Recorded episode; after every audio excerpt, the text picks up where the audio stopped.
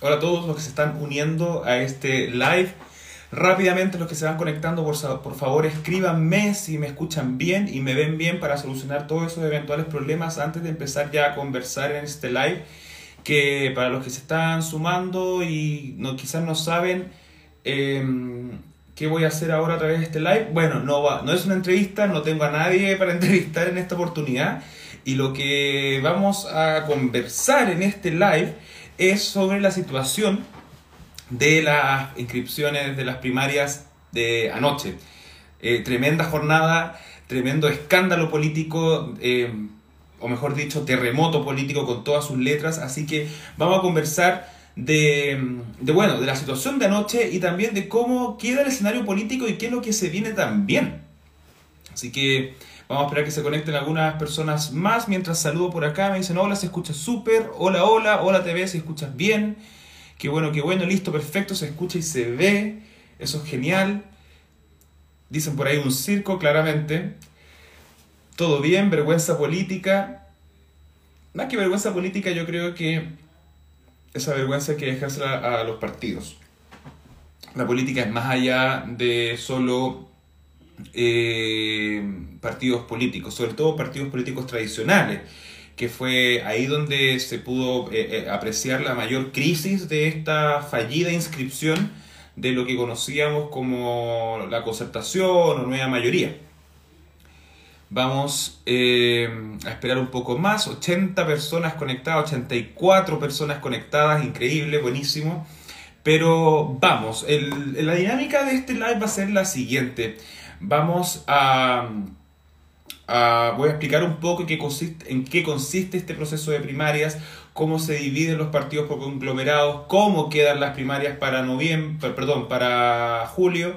Eh, y en, entre tanto, entre medio, me pueden hacer preguntas, eh, me pueden dejar comentarios, pero si me quieren hacer una pregunta vinculada a este tema, les voy a pedir que por favor eh, las escriban en ese icono que está en la parte inferior de su celular en estos momentos, que tiene que es una burbujita con un signo de interrogación.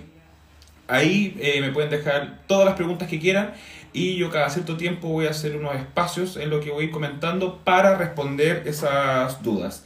Dicho esto, demos inicio a, a, este live que luego va a quedar almacenado en Spotify para que puedan escucharlo después si quieren entender un poco más qué es lo que está sucediendo. Vamos a lo que nos convoca. Anoche se vencía el plazo a las 00 horas eh, para inscribir las primarias legales para definir así los candidatos presidenciales que van a estar en la papeleta de la primera vuelta de noviembre. ¿Ya? Eh, ¿Qué se esperaba de estas primarias? Bueno, lógicamente que la centro derecha, eh, la coalición gobernante, Chile Vamos, o llamada también Vamos por Chile, que era el nombre de su lista en la Convención Constitucional, inscribiera a sus candidatos para que de ellos salga uno que representa al sector en la papeleta de la primera vuelta de noviembre. Por otra parte, teníamos al Frente Amplio, eh, que podía inscribir distintas candidaturas para también hacer una primaria entre ellos, y estaba la duda si incorporaban o no finalmente al Partido Comunista con su candidato presidencial, el alcalde de Recoleta, Daniel Jadwe. Pero, ¿qué pasaba con lo que podríamos llamar esta izquierda tradicional, esta izquierda, esta centroizquierda que gobernó durante Chile, que gobernó en Chile durante 30 años? Eh, estoy hablando de la ex concertación. ¿Qué partidos abarca la ex concertación? Estamos hablando de la democracia cristiana, estamos hablando del PPD, estamos hablando del Partido Radical, estamos hablando eh, del Partido Socialista, emblemático partido en Chile, con una carga histórica muy potente. Pero ¿qué pasó? ¿Qué pasó con la izquierda tradicional o la ex concertación, por así decirlo? Cometieron el mismo error que en la última presidencial que fallidamente no pudieron inscribir a Alejandro Guillermo en una primaria. Recuerden que la primera primaria presidencial fue la de hace cuatro años, que dejó como ganadora en la derecha a Sebastián Piñera y a Beatriz Sánchez desde el Frente Amplio que compitió contra Mayol. Ahora han pasado cuatro años y pareciera ser que la DC, el PPD, el Partido Radical y el Partido Socialista no aprendieron absolutamente nada. O sea, ¿Es problema de los partidos en sí? ¿Habrán caducado los partidos de la transición y la concertación? Yo me atrevería a decir que no.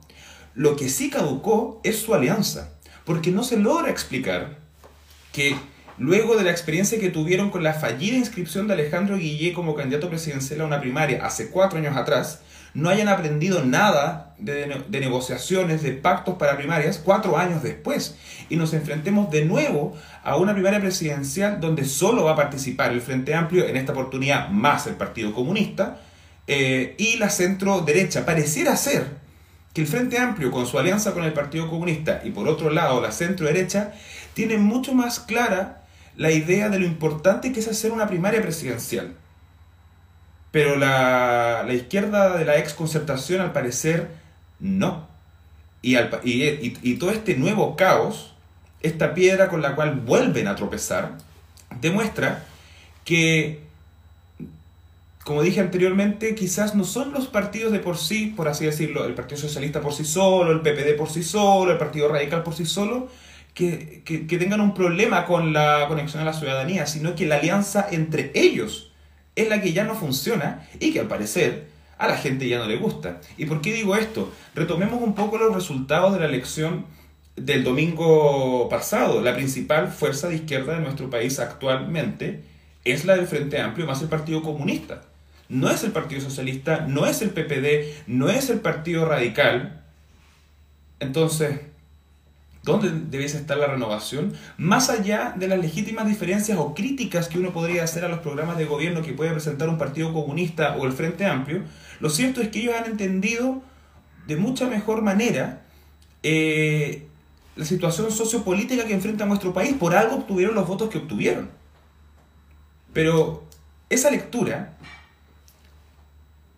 la democracia cristiana, el Partido Radical, el PPD, el Partido Socialista, no lo han podido eh, entender. No se han podido conectar de nuevo con la ciudadanía que por 30 años los llevó al poder. Y eso es grave. Eso es absolutamente grave. Antes de entrar a la telenovela que hubo anoche, les voy a explicar, vamos a partir un poco por el, por el final. ¿Cómo quedó la cosa? Reitero, para la primaria presidencial se van a enfrentar a dos papeletas. Si ustedes no son militantes de ningún partido político, van a poder elegir si votan en la primaria del Frente Amplio más Partido Comunista o en la primaria de la derecha Chile Vamos o Vamos por Chile. Ahora, ¿quiénes están en cada una de estas primarias? Por un lado, en la primaria del Frente Amplio con el Partido Comunista nos encontramos con el militante comunista Daniel Jadwe y eh, Gabriel Boric del Frente Amplio. Por otro lado, en la centro derecha nos encontramos con Ignacio Briones de Evópoli, Mario Desbordes de Renovación Nacional, Sebastián Sichel, que inscribió una candidatura independiente en la primaria Chile Vamos, y Joaquín Lavín, el abanderado de la Unión Demócrata Independiente, más conocida como la UDI. Ahora, ¿qué fue lo que pasó anoche? Yo no sé si es una costumbre, pero la fecha límite era ayer a las 00. Y, como buenos chilenos, dejaron todo para el final. O sea, ¿por qué me llama la atención? Y aquí yo desconozco, quizá hay una razón técnica, pero ¿por qué no lo inscriben antes? O sea, la derecha ayer fue temprano. Eh, Ignacio Briones llegó vestido de naranjo en su moto naranja, con banderas naranjas, lo cual, paréntesis, llama la atención porque los colores que acostumbramos ver de su partido, Evópoli, son verde con celeste. Y ahora eh, están potenciando el color naranjo que, si no me equivoco, es el mismo color naranjo de la candidata, la ex candidata a la Convención Constitucional por Evópoli, Paulín Cantor, que no salió electa porque salió electo Hernán Larraín Mate.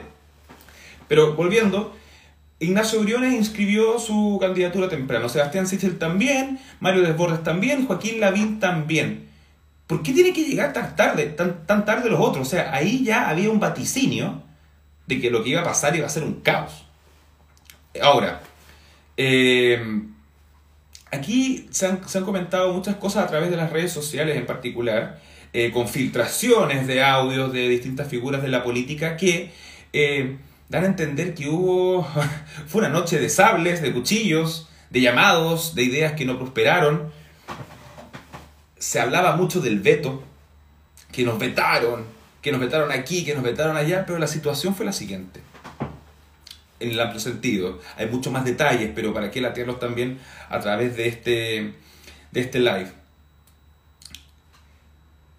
La primaria, que iba a ser la exconcertación, fracasó. ¿Por qué? Todo parte con la democracia cristiana. La candidata presidencial oficial de la democracia cristiana era la senadora Jimena Rincón, quien salió electa tras una primaria que hizo el propio Partido Demócrata Cristiano interno eh, contra el exministro Undurraga. Rincón gana esa elección y se convierte en la banderada oficial de la democracia cristiana. Pero ¿qué pasa? Los resultados del domingo pasado fueron muy, muy malos para la democracia cristiana. Tuvieron muy pocos constituyentes, si no me equivoco, eligieron solo dos. Eh, y por otra parte, eh, a Orrego no le fue tan bien como se esperaba, como esperaban en la democracia cristiana, y ahora se está jugando el todo nada tratando de sacar electos a sus candidatos a gobernador regional que pasaban a segunda vuelta, pero la tarea es absolutamente complicada para la democracia cristiana. Paralelo a esto, ya venían algunas semanas donde la presidenta del Senado, Yanna Proboste, militante de la democracia cristiana, se estaba posicionando súper bien ante la opinión pública por demostrarse también como un puente, esto llamado los mínimos comunes, como para poder eh, terminar este gobierno actual lo mejor posible en beneficio, por así decirlo, de todos los chilenos. Entonces, eh, Proboste se empezó a posicionar mucho mejor ante la opinión pública que Jimena Rincón. Entonces empezaron las dudas.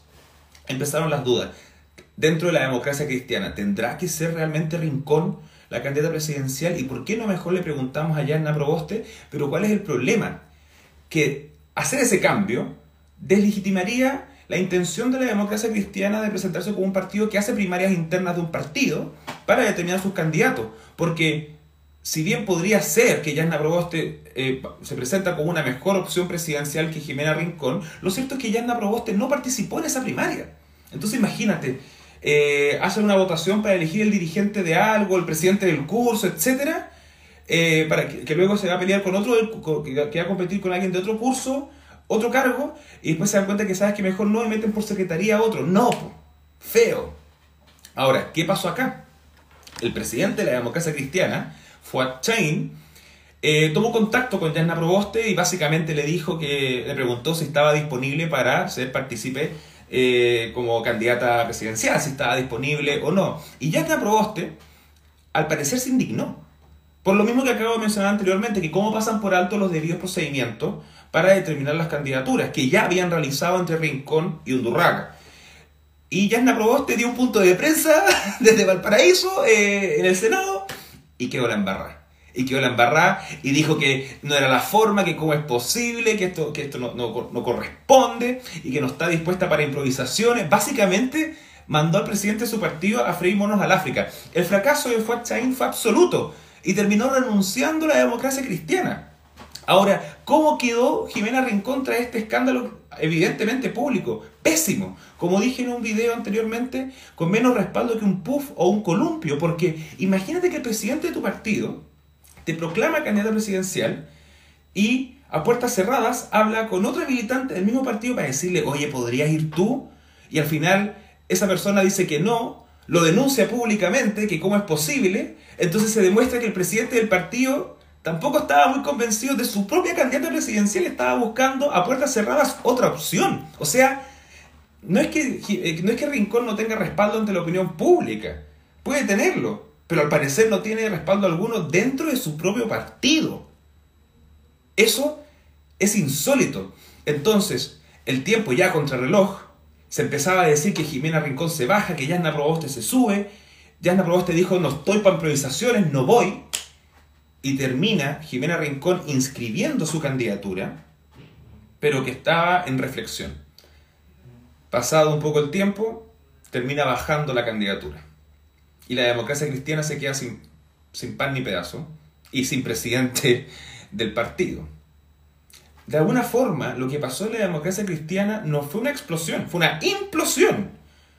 Se autodestruyeron hacia adentro no fueron víctimas de un ataque de otro partido, ni de otra coalición, ni que se haya descubierto algo eh, a través de periodismo investigativo en la prensa, que haya, que haya involucrado a, a, demócratas cristianos. La propia democracia cristiana implosionó se redujo. Es como cuando tomas una, algo y lo metes en una bolsa al vacío y empezás así a destruirlo, a estrangularlo. Ya, básicamente eso fue lo que pasó en la democracia cristiana. Ahora, ¿Qué pasa con el Partido Socialista? Con quien en un principio la democracia cristiana, con Jimena Rincón, iban a competir.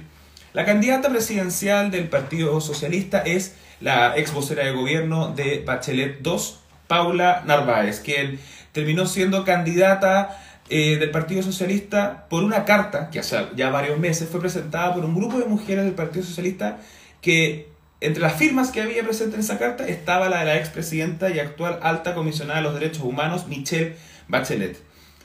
Algunos hablan de dedazo de Bachelet, como que dijo, tú tienes que ser la candidata. Puede ser, pero lo cierto es que esa carta, con muchas firmas de militantes mujeres del Partido Socialista, más la firma de la expresidenta Bachelet, fue suficiente como para que el Partido Socialista diga, esta es nuestra candidata.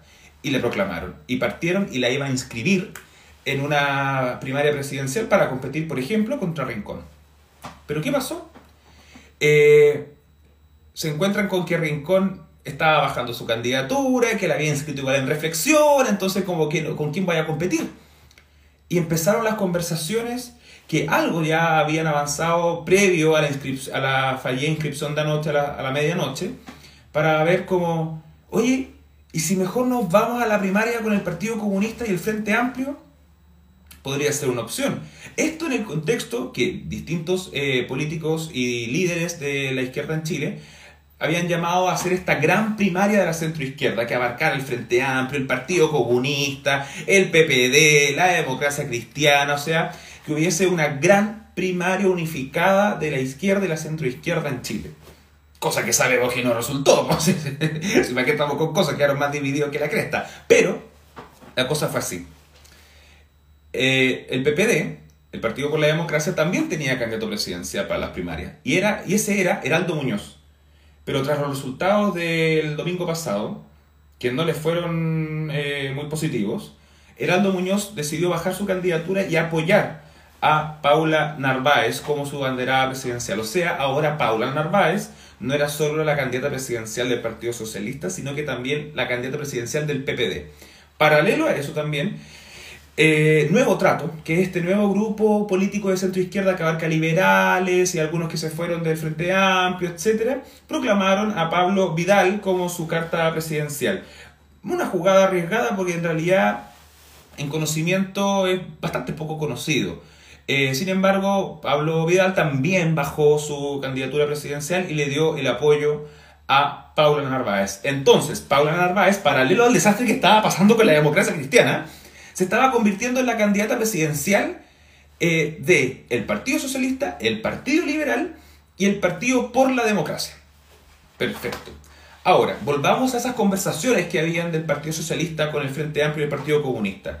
Según los trascendidos que han salido hoy en prensa, en la tercera, en el Mercurio, habían conversaciones de una eventualidad de que, la, que la candidata del Partido Socialista, Paula Narváez, participara en la primaria junto al Partido Comunista y al Frente Amplio con Gabriel Boric. Pero el problema es que pasó algo que yo creo que a todos los que nos gusta carretear sabemos. Si te invitan a un carrete, no puedes llegar con colados. No puedes llegar con colados. Y por distintas razones, el Frente Amplio y el Partido Comunista eh, nunca han mirado con muy buenos ojos, la verdad, eh, lo que es el PPD, porque lo vinculan a el mantenimiento del neoliberalismo post dictadura, ¿ya? Más allá de que a ustedes les pueda parecer bueno o mala esa, esa apreciación, es una postura que ellos tienen, ¿ya? Entonces, esas conversaciones que habían con el Partido Socialista, Partido Comunista, Frente Amplio, etc., era invitando solo a Paula Narváez. Oye, si quieres venir tú, ven. Pero lo que pasa es que ahora Paula Narváez venía no solo con el Partido Socialista, sino que con el Partido Liberal y con el PPD.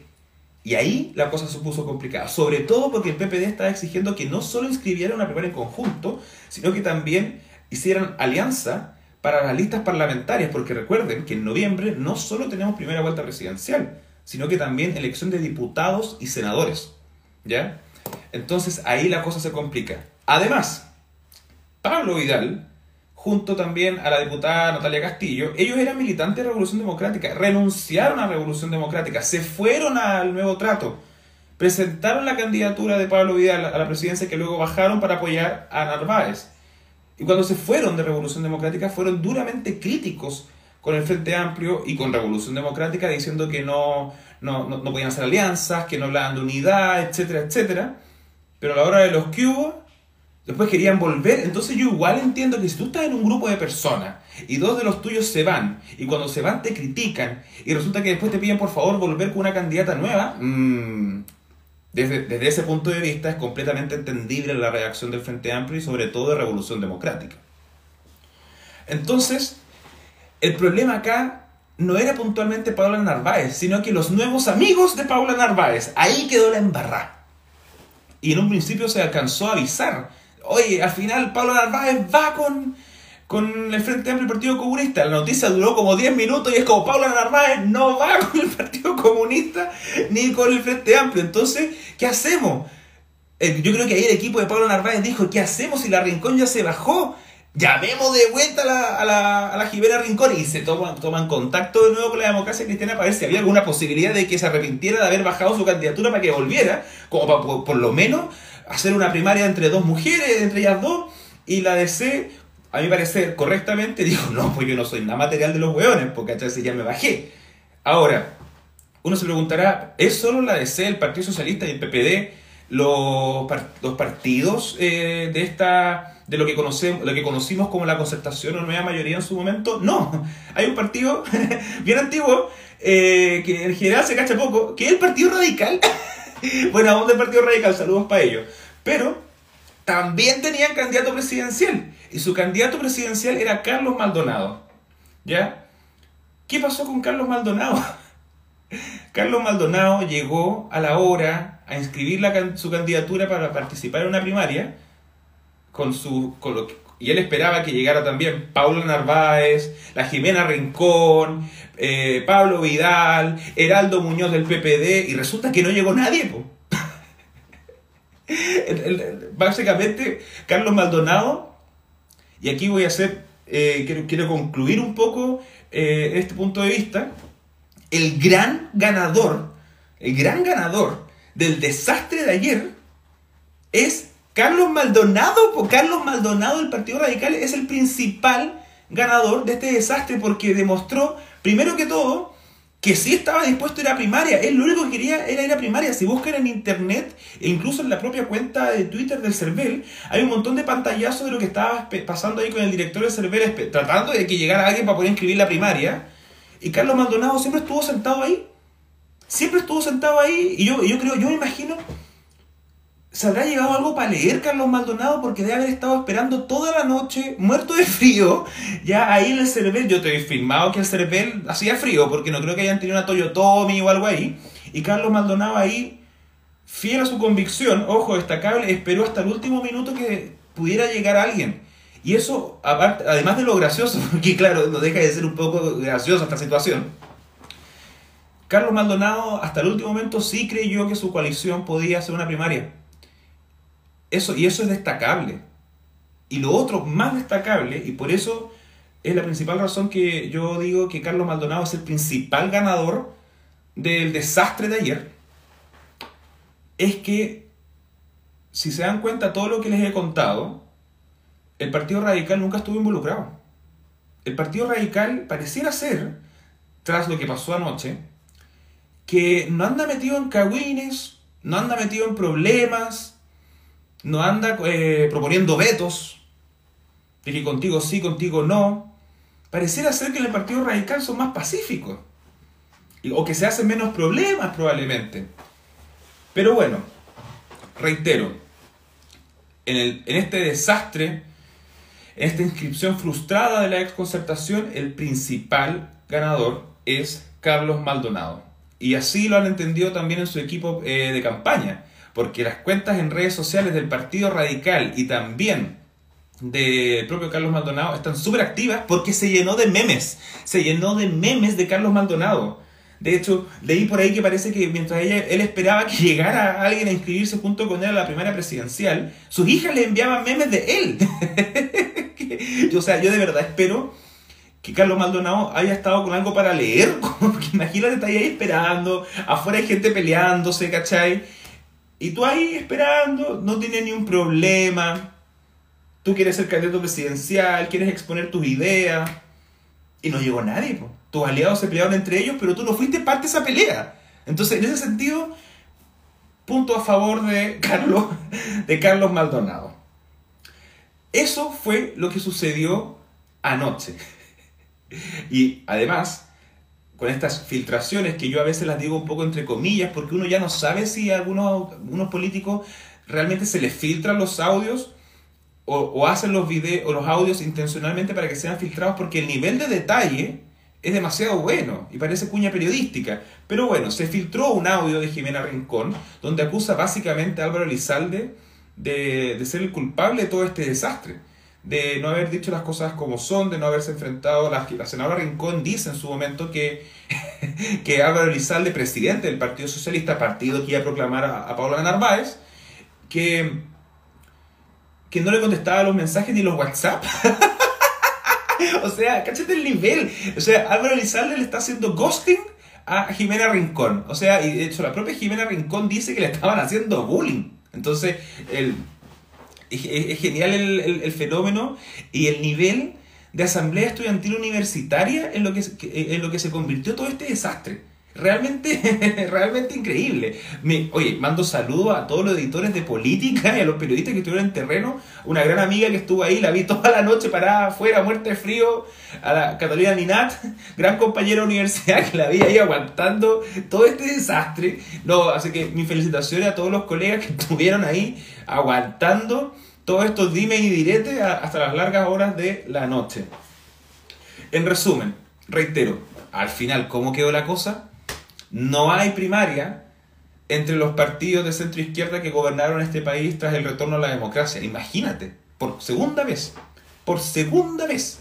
O sea, si no se replantean sus coaliciones ahora, ¿cuándo? Si ya han tropezado con la misma piedra en dos oportunidades con cuatro años de diferencia. Por favor. Me imagino al pobre Patricio Elwin revolcándose en su tumba por este desastre. Increíble.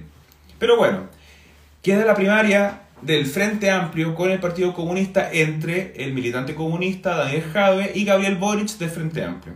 Por otra parte, desde la centro derecha, la primaria de la centro derecha, está Joaquín Lavín de la UDI, Ignacio Briones de Bópoli, Sebastián Sichel, Independiente por Chile Vamos, y Mario Desbordes de Renovación Nacional. Ahora voy a hacer un pequeño break, quiero ver si me han dejado preguntas o comentarios en la burbujita con el signo de interrogación acá abajo para eh, interactuar un poco y luego vamos a ver cómo se presenta el escenario que viene. O sea, ¿qué, nos queda? Porque les digo, cabros, eh, hay que votar. De verdad hay que votar. Esto es serio. Estamos viviendo, a mi parecer, si no el principal momento político de nuestro país desde el retorno a la democracia. Esto es serio. Y votó muy poca gente en la última elección. Pero bueno, ya hablaremos de eso. Voy a revisar acá un poco los comentarios.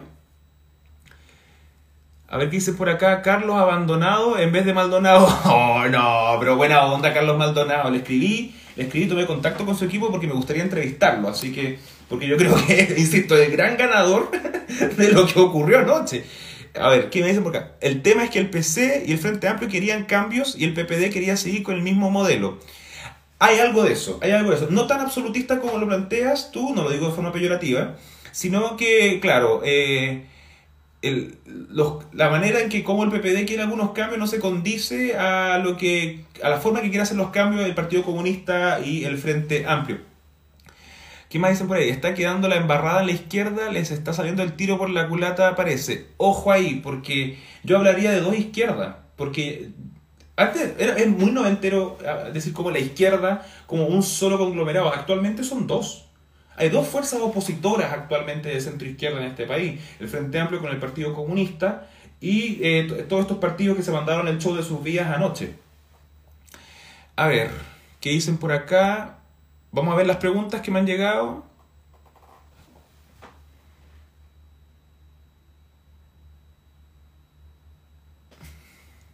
A ver. Estoy en shock. ¿Quién es Carlos Maldonado, Diosito? Búsquenlo en Twitter, en Instagram. Carlos Maldonado, el gran ganador del desastre de anoche.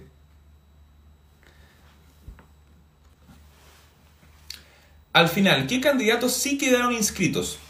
Repito, En la primaria del Frente Amplio con el Partido Comunista, Daniel Jado del Partido Comunista y Gabriel Boric del Frente Amplio. En la primaria de la centro derecha, Joaquín Lavín de la UDI, Mario Desbordes de Renovación Nacional, Ignacio Briones de Evópoli y Sebastián Sichel Independiente de la centro derecha. Vamos a verlo por acá. Esta pregunta la encuentro súper interesante estaba conversando con unos amigos un rato antes de este live con este tema. Si pierdo Rego, la DC muere. En parte sí. En parte sí. A ver, eh, vamos a las elecciones de gobernador un poco para explicar lo que aquí pregunta NeuroWolf. Eh, NeuroWolf RGC 1859. Hola. Eh, a la derecha le fue muy mal en las elecciones de gobernadores. No ganó ni una primera vuelta y, poquitos, creo que uno o dos pasaron a segunda vuelta con candidatos contra candidatos independientes o candidatos de la democracia cristiana. Y hay algunos de la democracia cristiana que pasaron a segunda vuelta. Entre ellos Orrego, en la región metropolitana, que le tocará competir con la candidata del Frente Amplio, Karina Oliva no solo se, hay que concentrar e, e, este riesgo de la democracia cristiana en la eventual derrota de Orrego, sino que también en la eventual derrota de los candidatos demócratas cristianos en el resto de las regiones de Chile.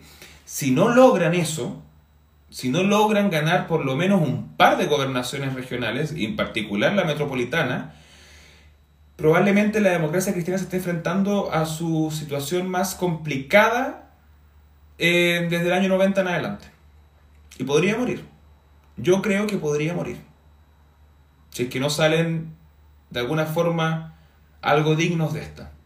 Les fue mal con las alcaldías, les fue mal con las gobernaciones, les fue pésimo en la convención constitucional, tiene una candidata presidencial bajada, el presidente del partido renunciado, el grupo de la democracia cristiana dividido entre la Yasna Provost y Jimena Rincón, pareciera haber dos líneas de pensamiento dentro de la democracia cristiana, difícil.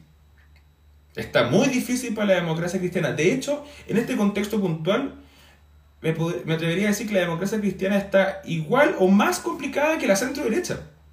Porque el público de la centro derecha, el votante en general de la centro derecha, es más fiel a la centro derecha de lo que es quizás el, votante promedio de la democracia cristiana, que sí podría votar por alguien de centro derecha o que sí podría votar por alguien de centro izquierda.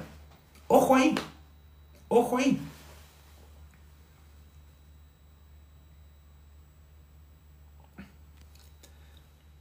Vamos acá.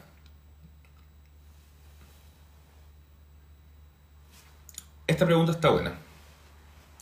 Siempre he tenido la duda si a las primarias votan solo los militantes de partidos o cualquiera. Buenísima pregunta.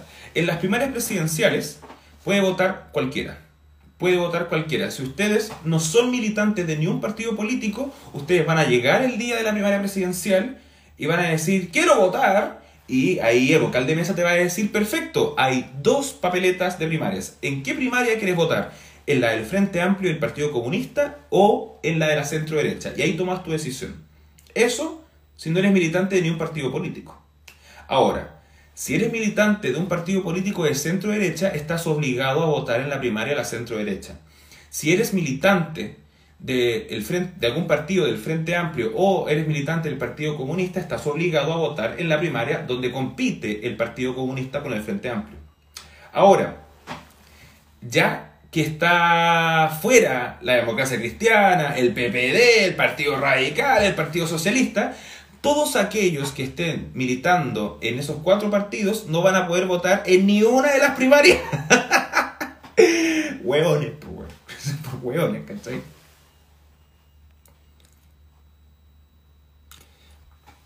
Por ejemplo, yo en la primaria presidencial de hace cuatro años, yo no milito en ningún partido político. Eh, yo fui a mi local de votación en el distrito 11 y me dijeron, hola, yo dije, hola, ¿en cuál quieres votar? ¿En esta o en esta? Yo dije, en esa y listo. Y me fui. Así de sencillo.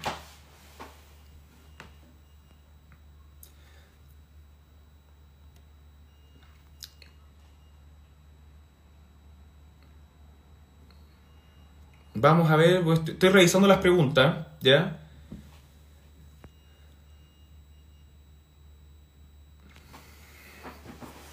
Esta pregunta me, parece interesante y la converso harto con amigos y con cercanos vinculados a la política o a la prensa política. Juan, ¿por qué consideras que la izquierda se divide tanto? ¿Mucho ego? Yo creo que hay algo de eso. Yo creo que hay algo de eso en, de egos, pero no de egos desde el punto de vista como de patrón de fondo, ¿cachai? Sino que yo creo que en el amplio espectro de la, de la izquierda, desde la centro izquierda a la izquierda, hay una soberbia y una competencia interna entre los dirigentes de izquierda, los líderes de la izquierda en Chile, de yo soy más de izquierda que tú, no, yo soy más de izquierda que tú, no, porque yo apoyo a Fidel Castro, no, pero yo apoyo al norcoreano, no, yo apoyo al chino, no, para mí China es una dictadura, entonces hay una tal diversidad de interpretaciones de la ideología de izquierda que al final no se ponen de acuerdo y sienten que tienen enemigos dentro de la misma interpretación de izquierda, entendiendo que el principal adversario, uno podría creer, de la centroizquierda es la centro derecha, no la centro izquierda. Entonces, me llama la atención que no puedan tener mínimos tan comunes y que se dediquen principalmente a derechizar a sus adversarios dentro de su propia coalición de izquierda. No, es que tú eres neoliberal, no, es que tú votaste esto el año no sé cuánto. Entonces al final quedan ahí peleando y lo diré quizá en un tono un poco más ordinario, se la están midiendo quién la tiene más roja, ¿cachai? ¿Quién la tiene más de izquierda? Y ahí se pierden. Ahí se pierden. En ese sentido, la derecha, la centro derecha es un poco más clara en sus definiciones. Tienen más cosas en común. Varían entre los partidos las capacidades técnicas, las visiones internacionales, las visiones internas, las, las visiones absolutamente valóricas. Ahí hay un poco más. Vamos acá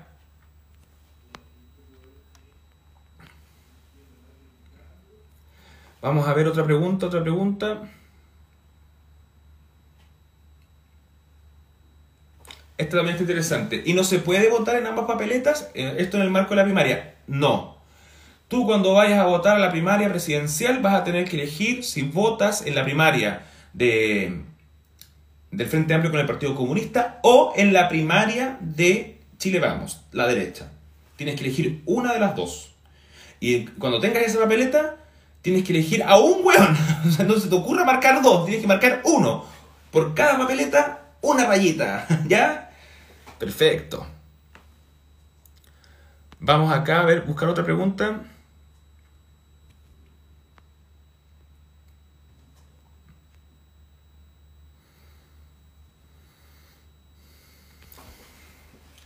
Mientras tanto, ¿qué pasó con Cast asumo que, la, que, hace referencia a José Antonio Cast y no a Felipe Cast.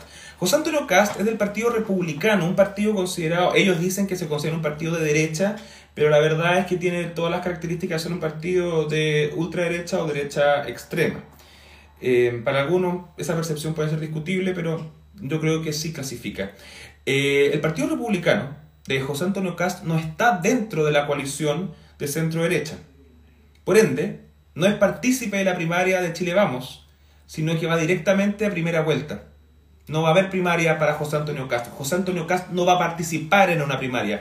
A él lo van a encontrar en la papeleta de la primera vuelta que es en noviembre.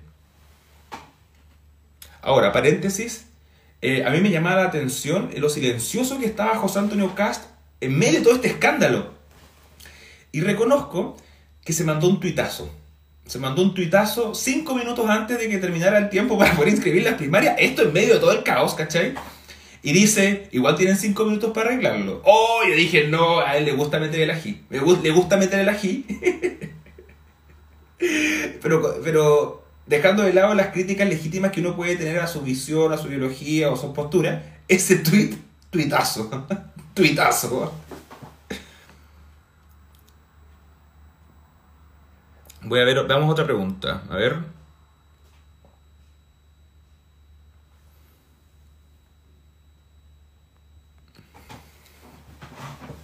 ¿A qué se referían con los vetos ayer que generaron tanta polémica? Es interesante porque para algunos puede ser veto, para otros puede ser condiciones.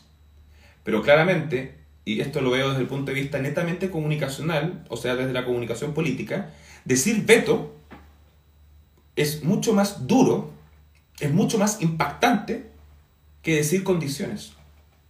Que decir, es que no compartimos las condiciones. Es mucho mejor decir, para el escándalo político, nos pusieron un veto. Entonces, ahora, ¿cuáles eran esas condiciones? Bueno, era lo que solicitaba en parte el PPD, eh, de ir en una lista conjunto para las parlamentarias. Y por otro lado, está el legítimo enojo de Revolución Democrática del Frente Amplio con sus dos exdiputados que se fueron y querían volver y los criticaban. O sea, ¿qué onda? Ay, mira mamá, salir en un live de Juan Vallejo. Hola. Espero haber contestado tu pregunta o haberte ayudado un poco con la, con la respuesta. A ver, otra, vamos a buscar otra pregunta.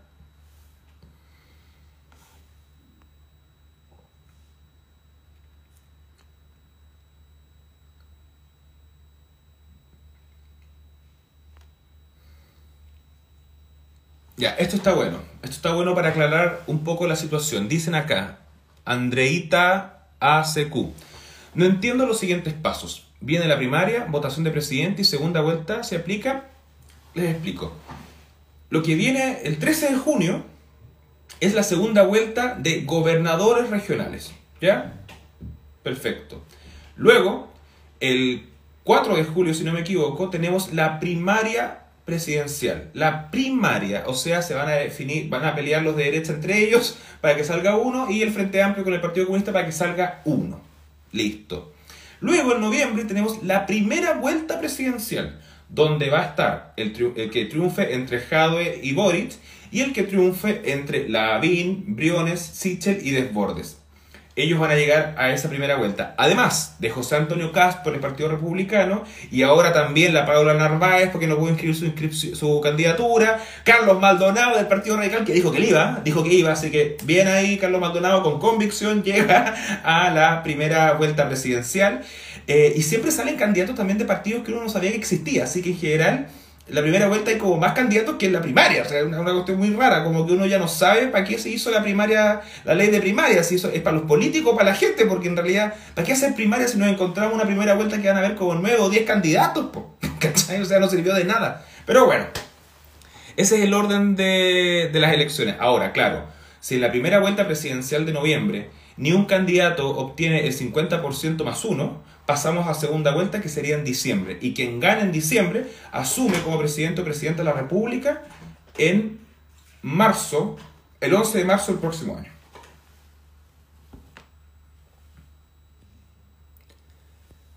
A ver, por acá otra pregunta.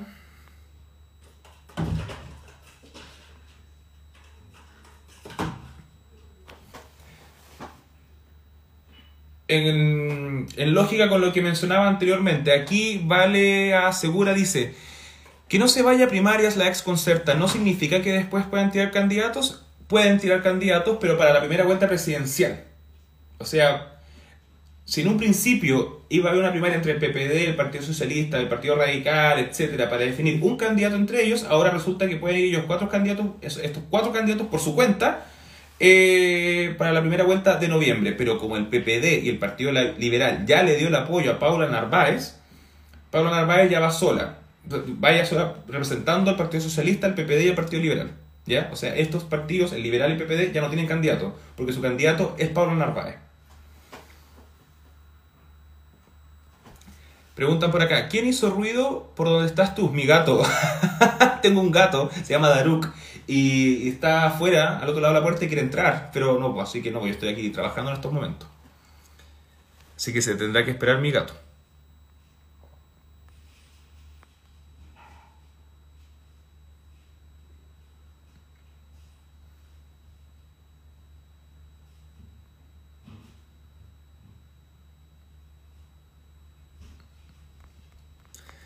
Ya. Ya para ir cerrando, ya voy a llevar una hora conversando acá. Espero que les haya servido, que se hayan entretenido dentro de lo posible. mi misión acá es tratar de hacer lo más cercano posible y entretenida la política, porque considero que la política, sobre todo en este contexto, es muy importante para el futuro del país. Y cuando digo el futuro del país, digo no solo el futuro de nosotros, sino que de nuestros hijos, nietos y próximas generaciones. ¿ya? Así que por favor, vayan a votar.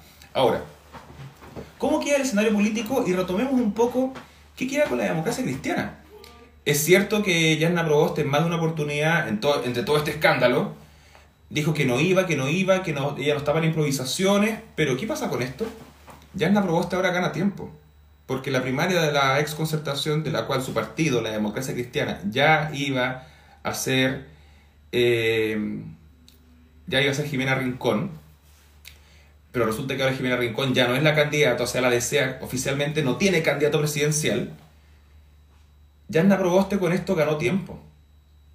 Ganó tiempo para reflexionar, para esperar algunos meses, acercarse a la fecha límite de inscripción de candidaturas para la primera vuelta presidencial y decir, eh, he tomado la decisión de ser candidata.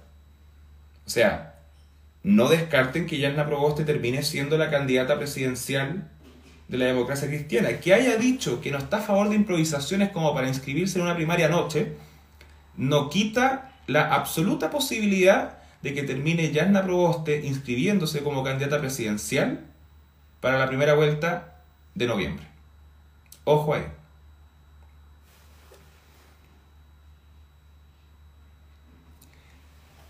Finalmente, y para cerrar este live que vi que preguntaron por ahí, va a quedar almacenado en Instagram TV inmediatamente cuando termine este live, va a estar para que lo puedan revisar si quieren de nuevo y también va a estar en Spotify. Eh, quiero cerrar con un profundo agradecimiento a toda la gente que se ha interesado en la política a través de mis comentarios, mis chistes, mi análisis. Así que espero retomar esta costumbre de hacer lives con cierta constancia. Quizás podría ser uno a la semana analizando qué pasó en la semana, porque con este, con este país, con esta política, la verdad es que pasa de todo. Yo ayer me acosté como a las 3. ayer me sentía como año nuevo, como que se acercaba la hora para, para inscribir los, los, candidatos. Era como 5, 4, 3, no, increíble, se bajaba uno, se subía al otro. Twitter ardía, tiraban memes, tiraban videos. No, a mí me encanta, me encanta. No hay nada más entretenido que Twitter.